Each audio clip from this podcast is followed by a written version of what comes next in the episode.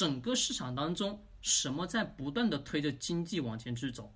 他告诉我是哪个东西在推着经济往前去走？毋庸置疑，就两个字：制造。制造什么东西？各位，各式各样的产品吧。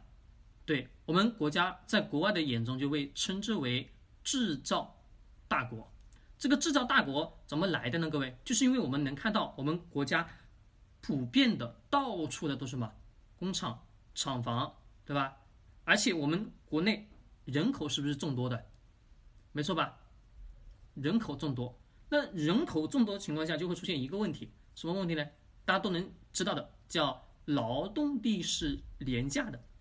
既然是劳动力廉价的同时，那我们就知道这个人什么，在这个地方去建工厂，对于企业家来讲，我能减少什么？企业的开销、运营的成本，没错吧？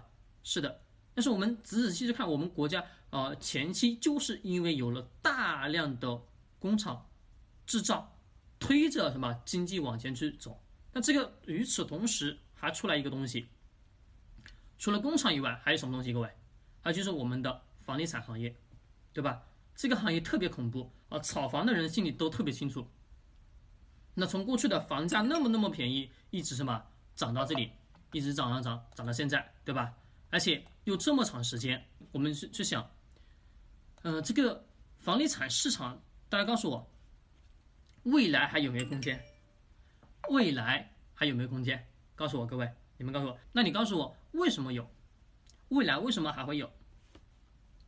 我们老学员我就提过一句，第一个，对，住，为什么是住呢？各位，我们思考一个问题啊，我们现在的人在城市生活也好，它的核心是什么？嗯，对，用来住的，不是用用来炒的。是的，这个逻辑没错。但是我们还得要回到人上。大家知道我经常跟大家去提的四个字，这个四个字叫什么字？以人为本吧。对，那各位为什么是以人为本呢？这四个字，就是投资逻辑意义也就是如此。因为很简单，人这辈子离不开房子，在人的内心世界当中，他的需求是什么？我要安稳，没错吧？哦，不管男人也好，女人也好，对，必需品你没办法什么去取代掉，对吧？必需品是的。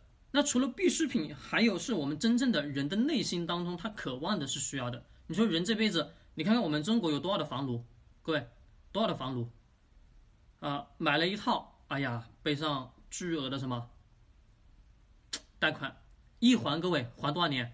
三十年啊，各位，你想想我们人一辈子有多少个三十年？没几个吧？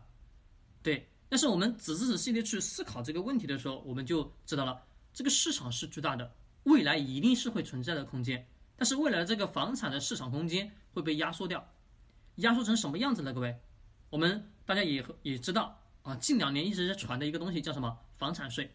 对，哎呀，你手上一套、两套、三套、四套房子啊，会收房产税，又会如何如何了，没错吧？但是我们还有一个问题的思考：房产税收可以收，没关系，这是什么？这是我们作为一个普通公民应该得要交的，因为我名下有有那么多资产，对不对？但是呢，我们回过头又去想想。这些资产给我们个人带来了多少的财富呢？是巨大的，对不对？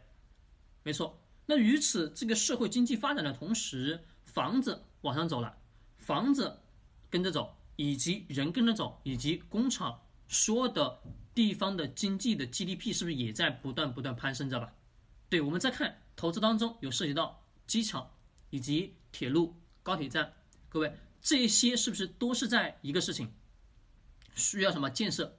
那各位，这些东西建设过程中就需要有建设什么大量的工厂，而工厂需要招员工，对吧？去炼炼钢材啊，炼这个钢铁啊，用来建于建设啊地铁、铁路、机场等等的相关的。那这些东西是不是都在带动着市场经济在盘活着？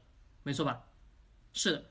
那我们知道了，这是我们过去啊一个大的板块当中投资领域去房地产，虽然说现在是有。很大的泡沫空间存在，但是本质是不会变的，本质不会变。那怎么样去咱们的这个房地产市场泡沫呢？我们后面我一会儿讲，我们先把前面讲清楚，好吧？第一个，铁路的建设刚刚说了，需要什么？有工厂去炼我们的钢材。那么钢材炼的过程中，各位需要有工人吧？需要原材料，对不对？那原材料的开采是不是还是需要工人？那各位